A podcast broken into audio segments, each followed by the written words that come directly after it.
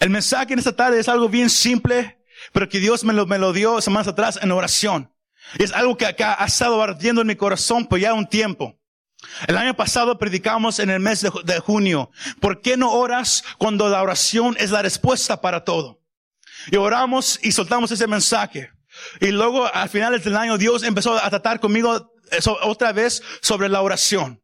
Y es de lo que yo hoy, hoy a usted le quiero hablar. De la oración. No nomás de usted personalmente, pero la oración de la iglesia. Dios me dio esta frase. Cambia tu manera de orar. Cambia tu manera de orar. Voltea a ese vecino y dígale, vecino, cambia tu manera de orar. Pero dígaselo, cambia tu manera de orar. Porque cuando se trata de, la oración, hay, hay, muchos que dicen que se puede orar de, de muchas maneras, y es verdad. Pero hay una oración que es la que Dios quiere de la iglesia.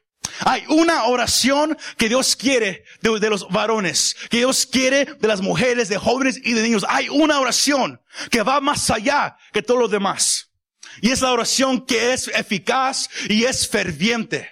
La oración del justo es lo que puede mucho.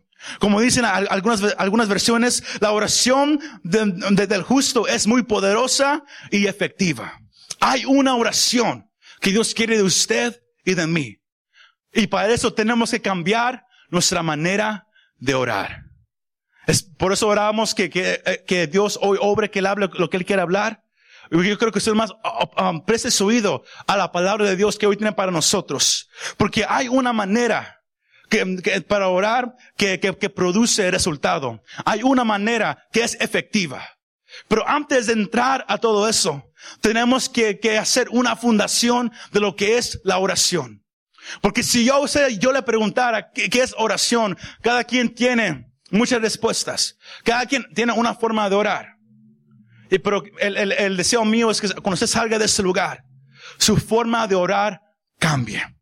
Porque es la oración la que mueve cosas. Es la oración la que cambia cosas. Es la oración de usted y la oración mía, la oración de la iglesia tiene mucho poder. La oración tiene mucho poder. Porque antes de orar, tenemos que reconocer la posición de Jesús. Porque muchos dicen, pero es que yo oro, pero nada pasa. Es que yo oro, pero a veces siendo como que nada, nada sucede, como que Dios no me escucha, muchas cosas. Es porque no has entendido la fundación de la oración. Y esa parte quizás suene un poco seca para algunos, pero se, se, tiene que decir para que usted, cuando ore, usted, su manera de pensar cambie cuando usted entre en oración. Para orar, usted tiene que saber la posición de Jesús como sumo sacerdote. Y también la posición del Espíritu Santo en lo que es la oración. Porque si usted ora sin, sin, sin la guianza del Espíritu Santo, usted siempre va a orar mal y nada va a suceder. Nada va a pasar. Porque tenemos que orar conforme a la voluntad de Dios. Y vamos a explicar eso un, un, un, un poco más ratito. En el Antiguo Testamento, el mediador entre Dios y el hombre era el sumo sacerdote. Muchos ya saben eso. Él daba un sacrificio delante de Dios por el pecado de todo el pueblo. Si usted lo quiere leer en su casa, está en Levíticos capítulo 4.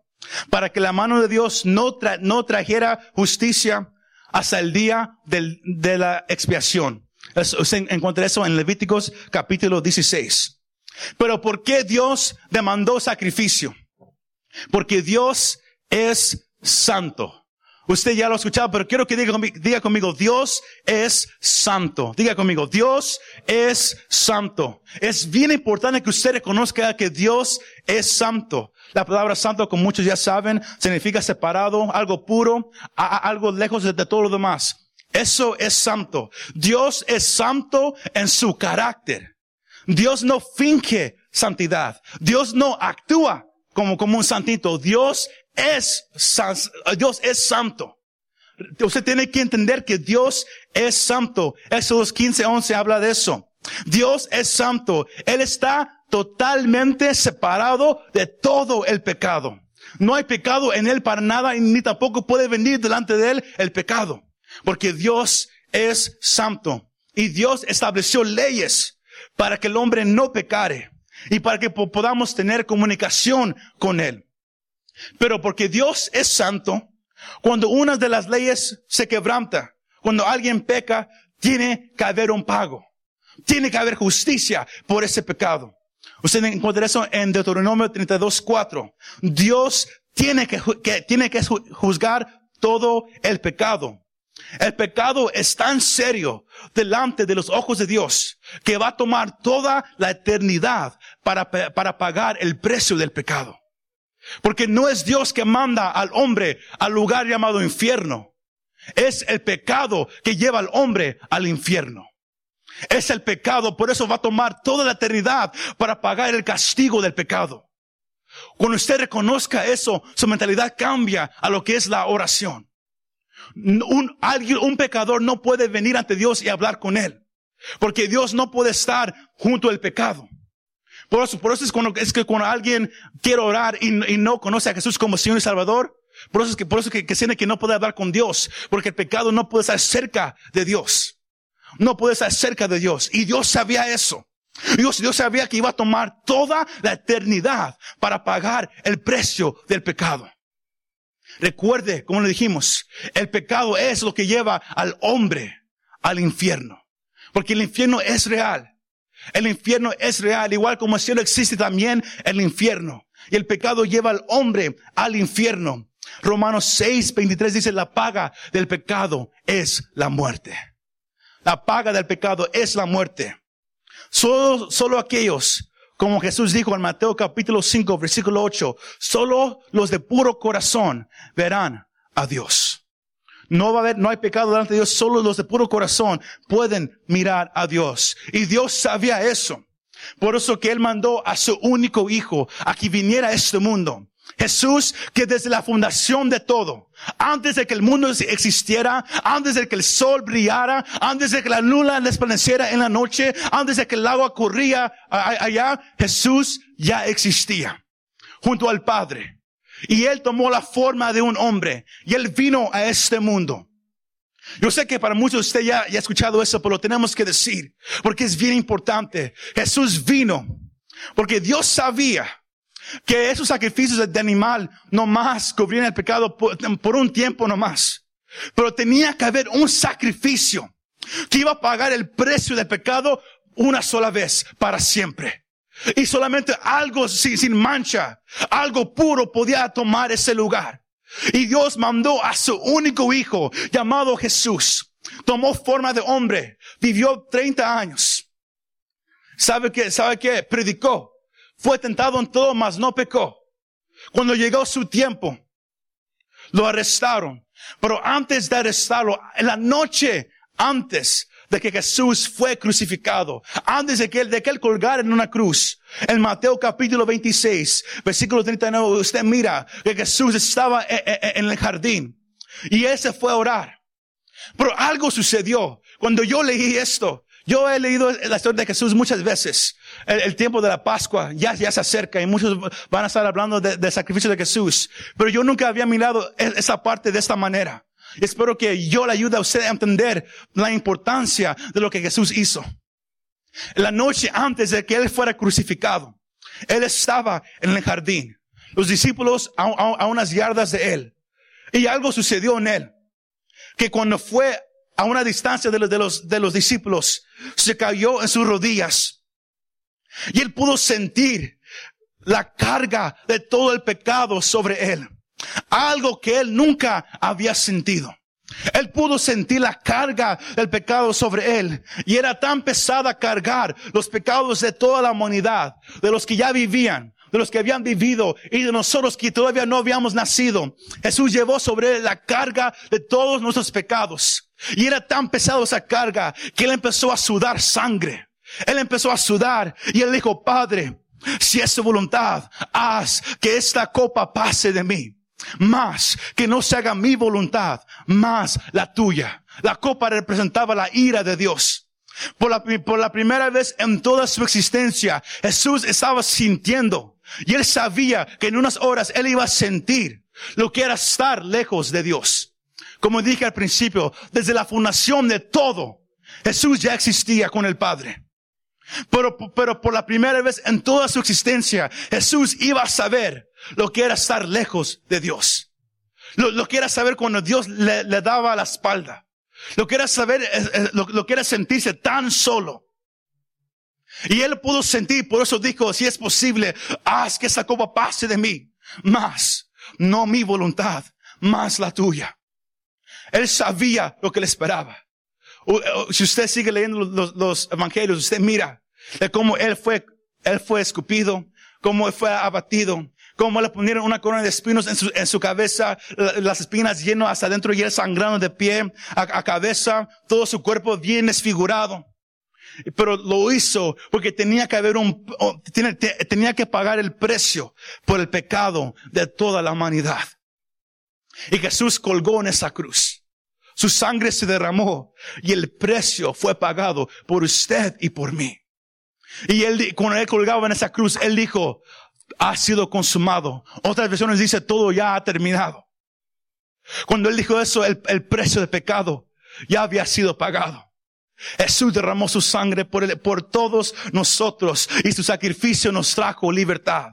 Porque de tal manera amó Dios al mundo que dio a su único hijo para que todo aquel que en él crea no se pierda, mas tenga vida eterna. Jesús pagó el precio por todos nosotros. Lo que el sacerdote hacía en el Antiguo Testamento nomás era, nomás era por un tiempo. Lo que Jesús hizo es por toda la eternidad.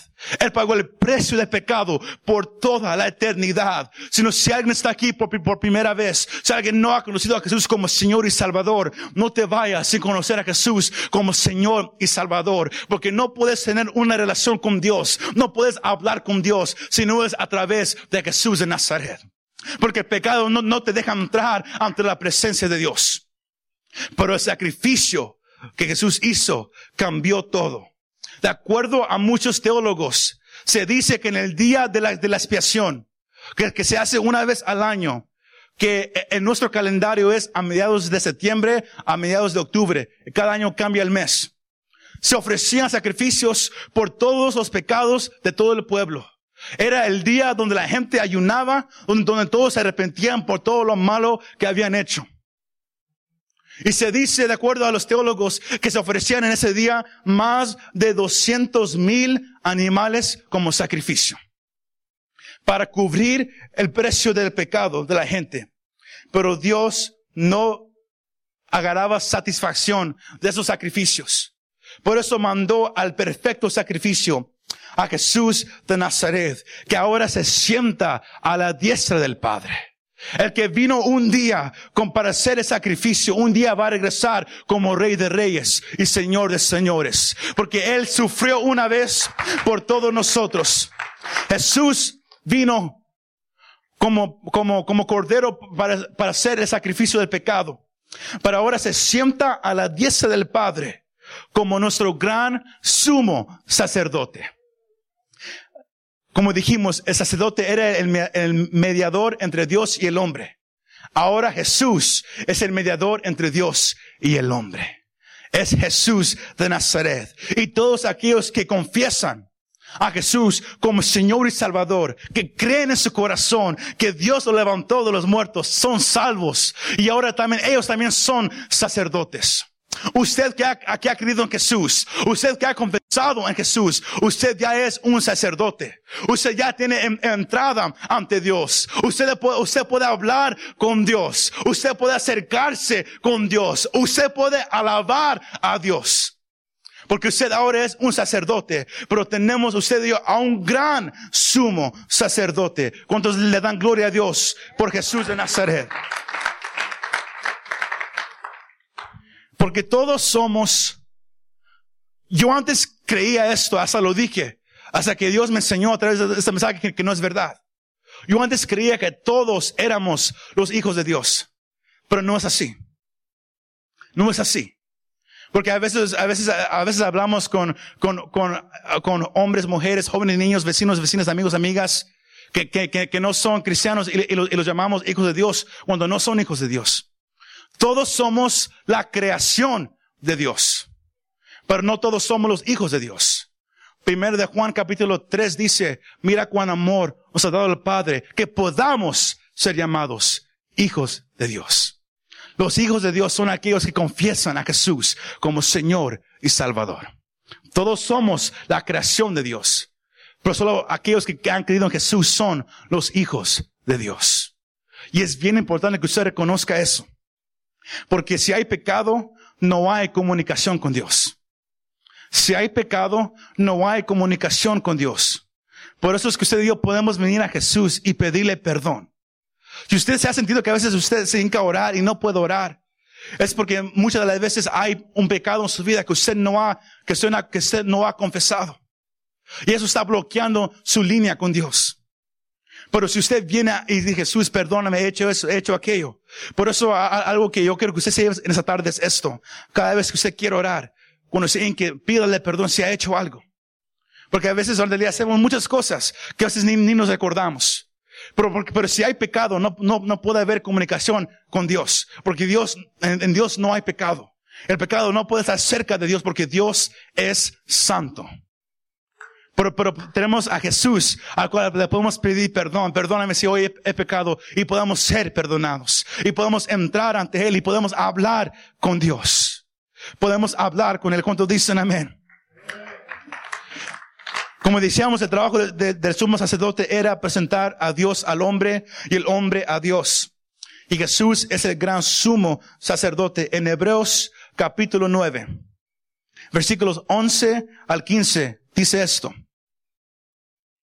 Pero estando ya presente Cristo, sumo sacerdote de los bienes venideros, por el más amplio y más perfecto tabernáculo, no hecho de manos, es decir, no de esta creación, ni por sangre de machos cabríos ni de becerros, sino por su propia sangre, entró una vez para siempre en el lugar santísimo, habiendo obtenido eterna redención.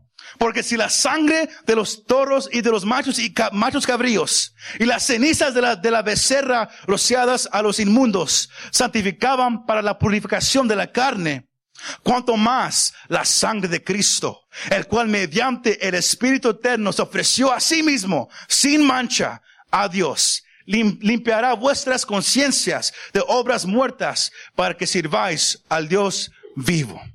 La sangre de Cristo es lo que nos ha limpiado, es la sangre de Cristo. En el Antiguo Testamento, el sumo sacerdote tenía que estar parado todo el tiempo, porque todo el tiempo que entraba al, lugar santo estaba ofreciendo un sacrificio, estaba haciendo algo.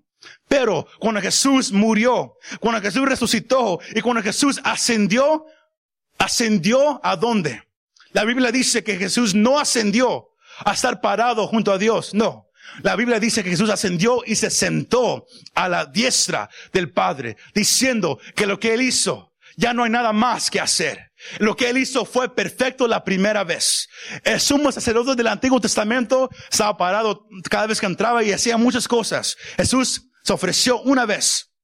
Y este sacrificio fue perfecto la primera vez y por eso es que Él ahora puede estar sentado a la diestra del Padre. Pero no nomás está sentado ahí, Él está ahí con nosotros.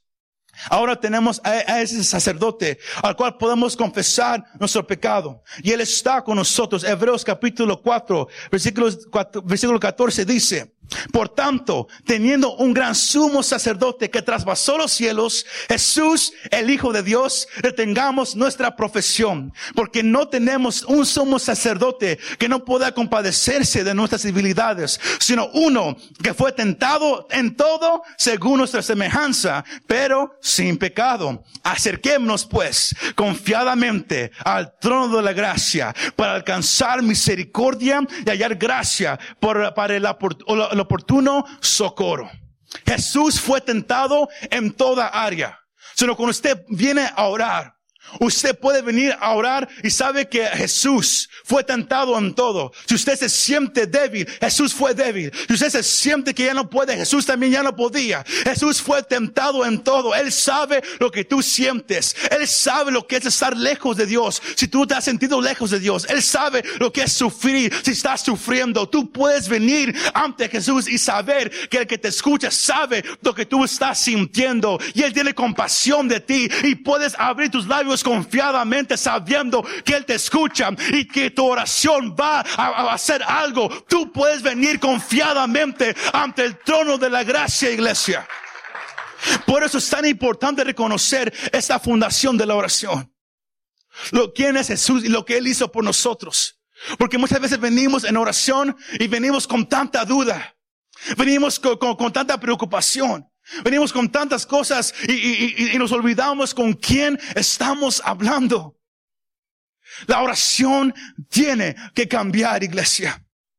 Porque tenemos, si has, como dijimos anteriormente, si has pecado, si te has caído, tú puedes venir y pedir perdón. Pero dices, es que no, no me siento bien haciendo eso, lo puedes hacer. Porque el primer de Juan 2, 1 y 2 dice que tenemos a Cristo Jesús como nuestro abogado. Y Él está con nosotros. Tenemos una representación legal ante Dios y se llama Jesús de Nazaret. Sino tu oración puede cambiar. Y es a donde yo, yo lo quiero llevar en esa tarde. Tenemos que cambiar la manera que oramos.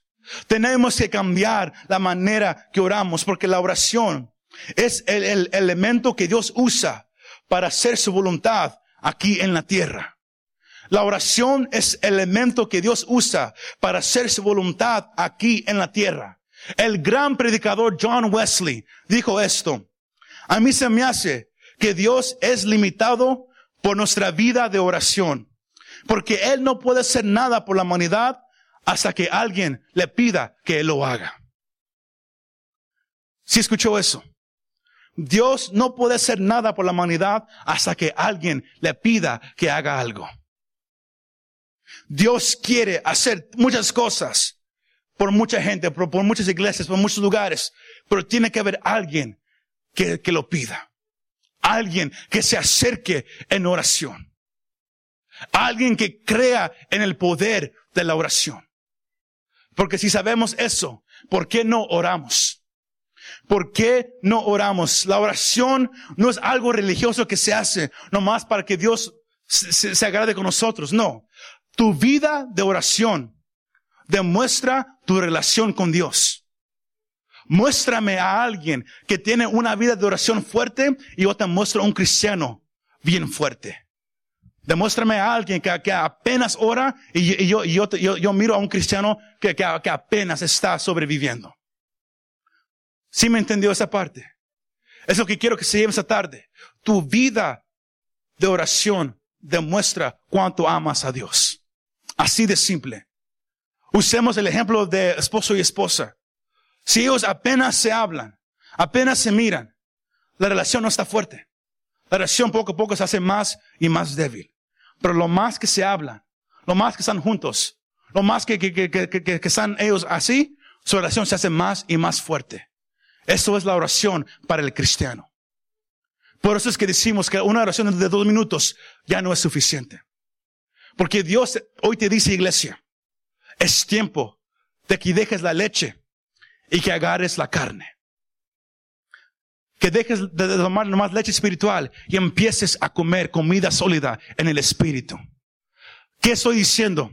Que Dios quiere obrar poderosamente en muchos hombres, en muchas mujeres, en la iglesia. Hay mucha gente que viene a la iglesia que no conoce a Dios. Dios quiere ver en sus vidas. Pero tiene que a alguien que se acerque a Él y pida que Dios haga algo. Pero hoy en día hay tantos hombres con bigotes que Dios tiene que venir a través del pastor o del predicador, tiene que, llenar la, la, la, botella espiritual, poner la, la, lechita tibia adentro, quitarle el, bigote y darle de, tomar al hombre que ha sido cristiano por 30 años, todavía está tomando leche espiritual. Cuando ya debería de ser un líder, cuando ya debería tener una vida espiritual fuerte. Pero si eso es el problema, Dios hoy te dice, cambia tu manera de orar. Cambia tu manera de orar. Por, por, porque la oración eficaz y ferviente del justo es la que puede. Es lo que hoy yo le quiero compartir y con eso yo ya, ya casi cierro. La, la, oración eficaz y ferviente es la, la oración que produce algo. Antes de que pueda haber un avivamiento, antes de que Dios pueda moverse, tiene que haber alguien orando. Porque Dios tiene leyes. Dios tiene cosas que Él hace. Y Dios obra a través de sus leyes. Una ley dice, Pide y recibirás. Busca y hallarás. Toca y la puerta se te va a abrir. Pero todos queremos que Dios nos dé. Todos queremos que la puerta se abra. Todos queremos encontrar, pero nadie quiere tomar la acción de buscar. Nadie quiere tomar la acción de tocar. Nadie quiere tomar la acción de pedir. Dios no puede moverse en una iglesia si no hay una vida de oración. No puede haber avivamiento si no hay nadie que lo esté pidiendo. No puede haber un movimiento de Dios hasta que alguien ore. Porque la oración es lo que mueve la mano de Dios. Y por eso es que Dios muchas veces pone deseos en nosotros de orar. Pero muchas veces no lo queremos hacer. ¿Sabe una cosa? Y es algo que, que, que Dios, que Dios, que yo, yo quiero compartir con usted. Hay una palabra que se llama carga. En inglés se llama burden. Y Dios lo pone en muchos de nosotros. Porque Él quiere hacer algo en un lugar o en una persona. Y lo sentimos pero no hacemos nada. Yo les quiero dar un ejemplo. Uh, muchos saben, muchos pueden mirar, aquí está mi, mi hermana Christy con, su hijo. Ahí, ahí.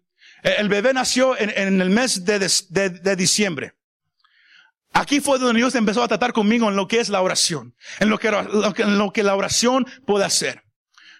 Unas semanas antes de que el bebé naciera, Dios me dio un sueño, donde yo estaba vestido como un policía. Y, y yo, sé, yo, yo, sé que todos tienen sueños donde usted está parado y usted puede, puede mirar todo enfrente, enfrente de usted. Y yo, así estaba mirando todo cuando de repente la miro a ella. Todavía estaba embarazada y ella, iba en camino al hospital. Y, y yo, yo, la miraba y de repente a, de allá venía algo oscuro. Algo oscuro que, que iba a, a, que, que, quería ir a agarrarla a ella. Y en el sueño yo, yo pude sentir. Yo pude sentir que lo, que lo que iba a pasar iba a ser algo bien malo. Pero cuando yo lo miré, yo, yo fui hacia, hacia esa cosa, le puse la mano y dije, no, aquí no. Y paró. Yo no sabía lo, lo, que significaba, pero cuando usted tiene sueños y usted sabe ser de policía, la policía en sueños significa autoridad. Que usted tiene autoridad. Y, y luego yo le decía que no. Y luego en el sueño miré que, que mi hermana se metió al hospital. Pero luego miré que la, la cosa se quería meter y, y, y, se trató de meter al hospital. Yo fui, yo fui detrás de ella y yo me paré en la puerta, en la puerta del cuarto donde ella estaba en el sueño y me quedé ahí y no dejé, que no, dejé que la cosa entrara. Una semana antes de que, de que, el bebé naciera, estábamos aquí en oración un martes. Y es, como dije, es cuando Dios ya empezó a tratar conmigo en lo que es la oración eficaz y ferviente. Y yo empecé a orar. Y cuando empecé a orar, yo pude sentir, ora por tu hermana y pone la mano en su estómago y ora por el bebé. Y, yo me sentí raro, pero yo fui y yo oré por él y oré por el bebé. Y, luego, a, los próximos días, ya, era un viernes. Yo estaba, yo me desperté y cuando yo me desperté, quizás a alguien le ha pasado, cuando yo me desperté, yo pude sentir que algo no andaba bien. Pero la cosa es que yo no sabía cómo explicarlo. Yo no sabía qué era. Hasta ahora que miro atrás, ahora sé lo, que era. Pero ese, ese día, yo, yo, yo no quería hacer nada. Yo no, yo no quería hacer nada. Pero yo no sabía qué, qué, qué estaba pasando. Y, luego me, me manda un mensaje una, una, de mis hermanas que, que ellos habían ido al hospital y que el bebé a lo mejor ya iba a, a, a, a nacer. Y dije, ok, está bien. Pero todavía seguía e, e, ese sentimiento en mi vida. Pero yo no sabía qué hacer. hasta que alrededor de las cinco, yo, estaba sentado ahí. Y, yo puedo sentir que algo no, andaba bien cuando mi, hermana me, mandó el mensaje. Que, a, que algo no, no anda bien. Que algo está con el bebé. Que, que, que, que, lo, lo tienen que sacar ahorita mismo. Y, y ahí fue cuando yo entendí, wow, Ahí fue cuando Dios me, me, trajo a mi mente el sueño que, que yo había tenido. Y yo le mandé un mensaje a todos los jóvenes y, algunos de ellos se lo dijeron a sus padres y todos empezamos a orar. Pero yo empecé a orar. Y yo puedo sentir que, que, cuando empecé a orar, y puedo sentir que algo estaba ardiendo en, en, mi cuerpo. Y empecé a orar, empecé a orar, empecé a orar. Y ahí, ahí fue cuando, cuando, cuando, mi esposa llegó de, trabajar y ella me miró, me, me, miró orando y ella empezó a orar también. Estábamos ahí nomás orando, orando, orando. Pero lo más que oraba, lo más que esa carga se hacía más pesada. Y empecé a orar aún más, aún más y aún más. Lo que yo no sabía es que en el tiempo que yo estaba orando, estábamos sacando al bebé. su, su, su la, latido del corazón había bajado mucho. Ah, Tenía el- el- la cuerda alrededor de su cuello. Dios, eh, Dios puso mi corazón orar y a esa hora sin saber lo que estaba pasando. Ahora miro hacia atrás y miro que era la carga que Dios había, había puesto en mí para orar, porque Él sabía lo que iba a pasar. Y Él quería que alguien empezara a orar. Dios está llamando a la iglesia a que empieces a orar. Pero si no hay un deseo en ti de orar, si no hay un, un deseo en ti de- de- de mirar la mano de Dios que se mueva, nada va a pasar. Nada va a pasar.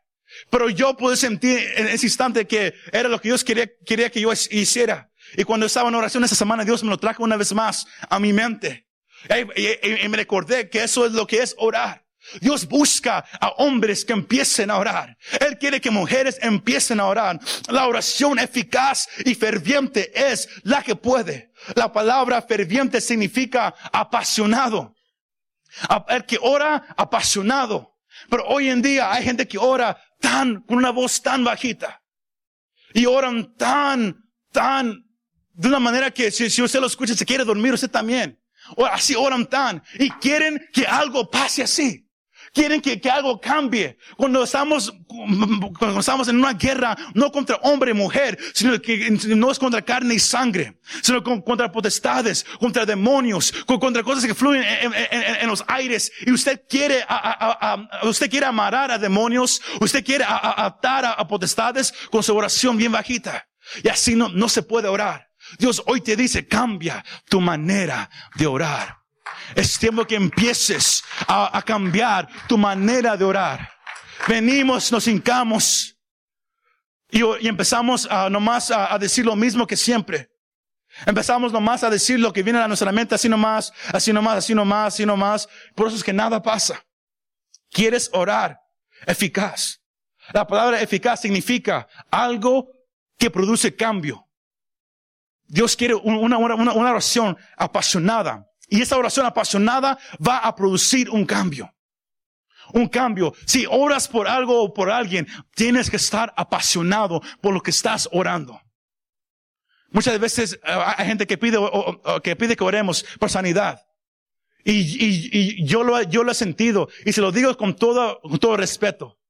Hay veces que alguien pasa y ora por sanidad y, y todos bien callados como iglesia oramos. Bien callados. Cuando alguien cree que Dios lo puede sanar. Pero, parece que la iglesia no cree que Dios todavía puede sanar. Cuando la oración puede producir algo bien grande. Porque la oración mueve la mano de Dios. La oración mueve la mano de Dios, pero alguien lo tiene que creer. Alguien tiene que creer todavía en el poder de la oración.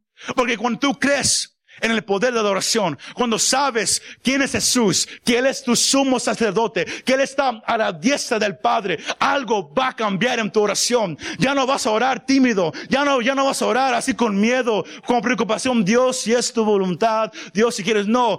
Pablo dice en Hebreos, ahora puedes entrar confiadamente ante el trono de la gracia y saber que lo que tú pidas, Dios lo escucha, porque eres un hijo de Dios. Jesús pagó el precio en esa cruz. Tu oración tiene poder.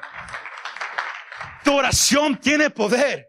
Es lo que yo quiero que usted, usted se lleve hoy. Tu oración tiene poder. Cuando tú oras, algo puede pasar, pero tienes que cambiar la manera que oras. Una oración de dos minutos ya no es suficiente. Si quieres que Dios te use, eso ya no debe ser suficiente. Si quieres que, que Dios te llene, tienes que pedir, tienes que rogar, tienes que estar apasionado por lo que estás orando. No puede haber un movimiento si no hay una carga. Recuerde eso. No puede haber un movimiento de Dios si no hay una carga. Ejemplo, no puedes ir a predicarle a la gente a que se salve si en ti no hay una carga para que lo- lo- aquellos se, salven. ¿Sí me entiende? No puedes predic- orar por alguien que, no, que no conoce a Jesús si en tu corazón no hay un deseo de que se salve. Así es lo más simple que lo puedo poner. No puedes orar por sanidad si en ti no hay un deseo para que la gente se sane. No puedes orar para que Dios fluya en ese lugar si en ti no hay un deseo de que Dios fluya en ese lugar. Así de simple. Por eso es que muchos oran y, su oración está bien apagada porque no creen en lo que están pidiendo. Porque no sienten lo que están pidiendo. Porque no hay un deseo de mirar lo que están pidiendo. Tu oración tiene que cambiar. Cuando tu oración cambie, entonces todo va a cambiar. No hay avivamiento si no hay alguien que pida por ese avivamiento. Y el avivamiento no, se va a quedar si no hay oración continua para que se quede. Si, me va siguiendo iglesia. Tienes que cambiar tu manera de orar. La, oración ferviente y eficaz es la que prevalece. Es la que prevalece. Tienes que desear. Tienes que, tiene que arder en ti ese deseo por lo que estás pidiendo. Si quieres que Dios te sane, tiene, en ti tiene que arder ese deseo para que Dios te sane. tiene que arder porque cuando arde algo, en ti hay ese deseo de orar y todo cambia. Todo cambia. A, los varones de, esa iglesia, yo les digo lo que Dios puso en mi corazón decirles. Dios hoy te dice, varón, levántate y toma tu lugar en tu casa una vez más. Levántate y toma tu lugar en la casa una vez más. Pero no digo como, como el, el encargado. No digo como que hazlo, haz lo que yo quiera. No. Toma tu lugar en la casa como, como el líder de oración una vez más.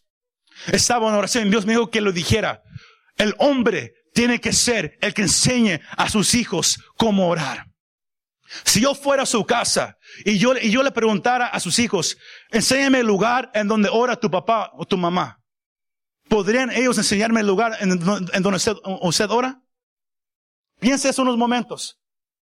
El padre tiene que ser el líder espiritual de la casa. El padre tiene que ser el que enseñe a sus hijos a orar. Pero no algo religioso. No lo mismo es que no, algo real. Orar sincero es lo que Dios anhela de nosotros, que oremos sinceramente, que seamos guiados por el Espíritu Santo. Hay, hay, veces que yo, que, yo he pensado, ¿cómo puedo ser yo guiado por el, el, Espíritu Santo en oración? Y es bien simple.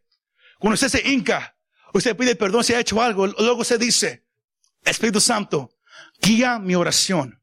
Enséñame por quién orar. Enséñame por qué orar. Guía mi oración. Porque hoy en día, lo único que hacemos es orar por nosotros.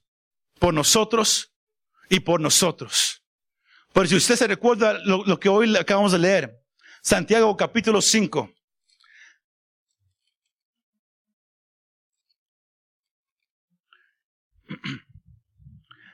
Versículo 14 y 15 dice esto. ¿Está alguno enfermo entre vosotros? Llame a los ancianos de la iglesia y oren por él, ungiéndole con aceite en el nombre del Señor. Y la oración de fe salvará al enfermo y el Señor lo levantará. Y si hubiere cometido pecados, le serán perdonados. Confesaos, escuche esto, confesaos vuestras ofensas unos a otros y orad unos por otros para que seáis sanados. ¿Quieres saber cómo, cómo Dios te, te quiere sanar a ti? Cuando tú empieces a orar por alguien más. Está ahí en la Biblia, así de simple. Porque muchas veces la oración se enfoca siempre en yo, en yo, en yo, en yo, cuando Dios quiere que tú empieces a orar por alguien más. luego cuando tú empiezas a orar por otra persona, Dios va a empezar a tratar con ellos y contigo también. Tiene que cambiar tu manera de orar. Ya no puede estar enfocado solamente en ti. Ya no puede ser algo así nomás tibio, algo así nomás, así nomás para venir. Si la iglesia entendiera lo que Dios hoy está diciendo de la, oración ferviente. Si reconociéramos lo que Jesús hizo en la cruz, cómo Él es nuestro sumo sacerdote, cómo tenemos entrada ante Dios, cómo podemos venir confiadamente, los martes serían ungidos en ese lugar. Porque todos sabríamos lo que es orar fervientemente, lo que es orar con pasión. Pero si venimos los martes y está bien callado, si, si yo puedo escuchar el estómago de alguien que no ha comido, estamos orando bien mal.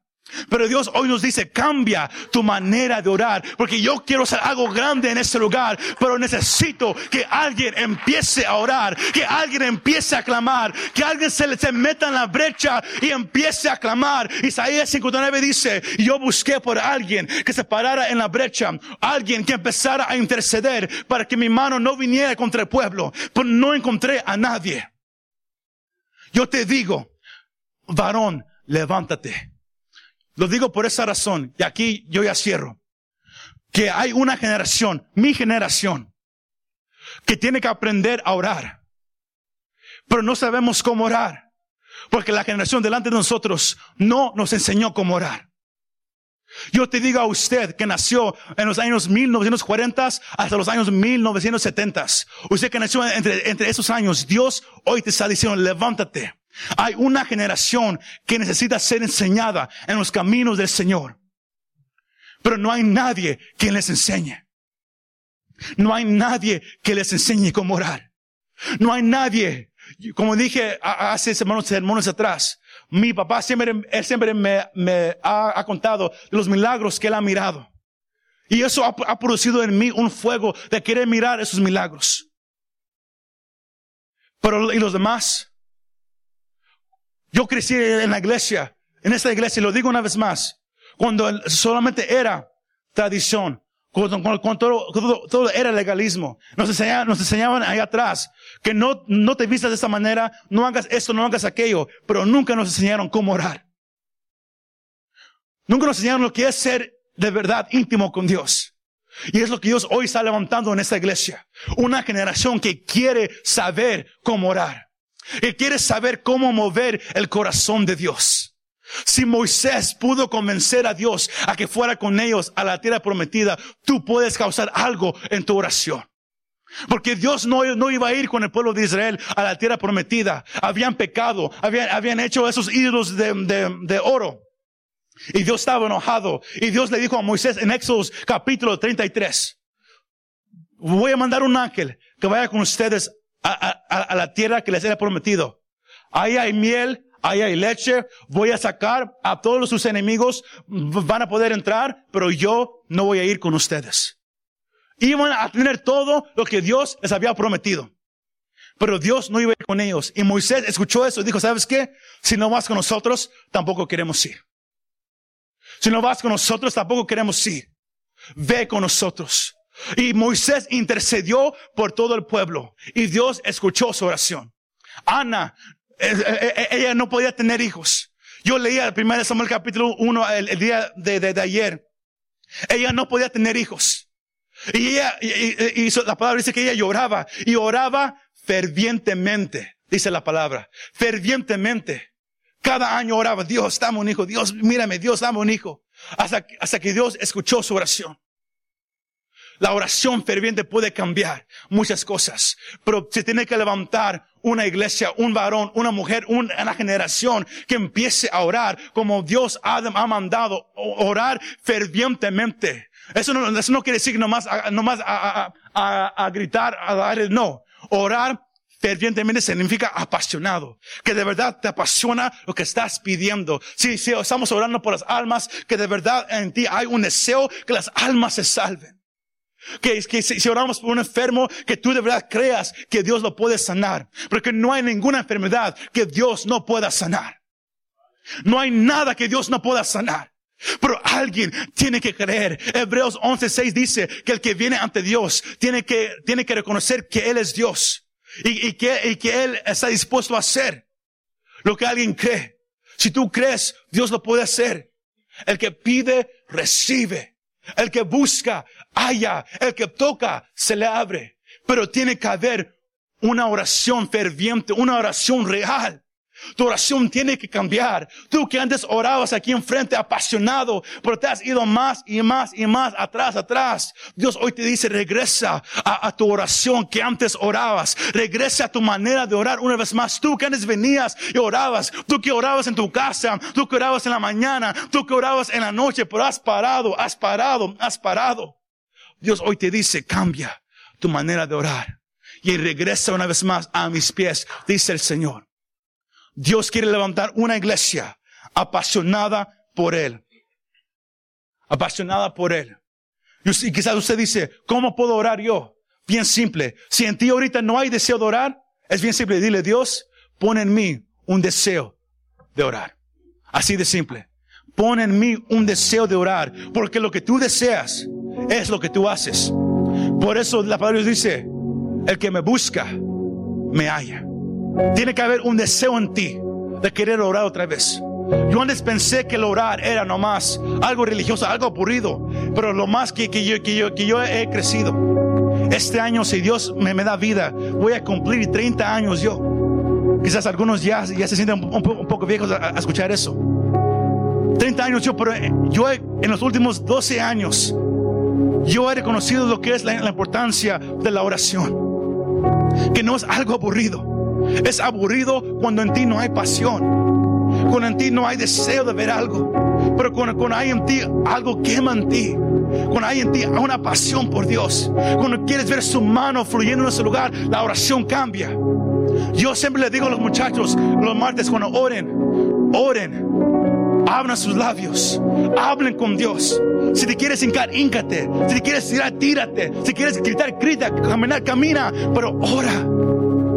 Es la oración la que mueve la mano de Dios. Cambia tu manera de orar. Suelta los dos minutos. Suelta nomás tu oración aburrida. Y, y de verdad siente lo que estás orando. Dios pone en mí un deseo de orar. Por eso decimos, si usted no hay deseo que las, almas se salven, pídele Dios, pone en mí ese deseo. De que las almas se salven. Pone en mí ese deseo. Yo he empezado, desde que Dios ha tratado conmigo, yo he empezado a tratar de orar todos los días.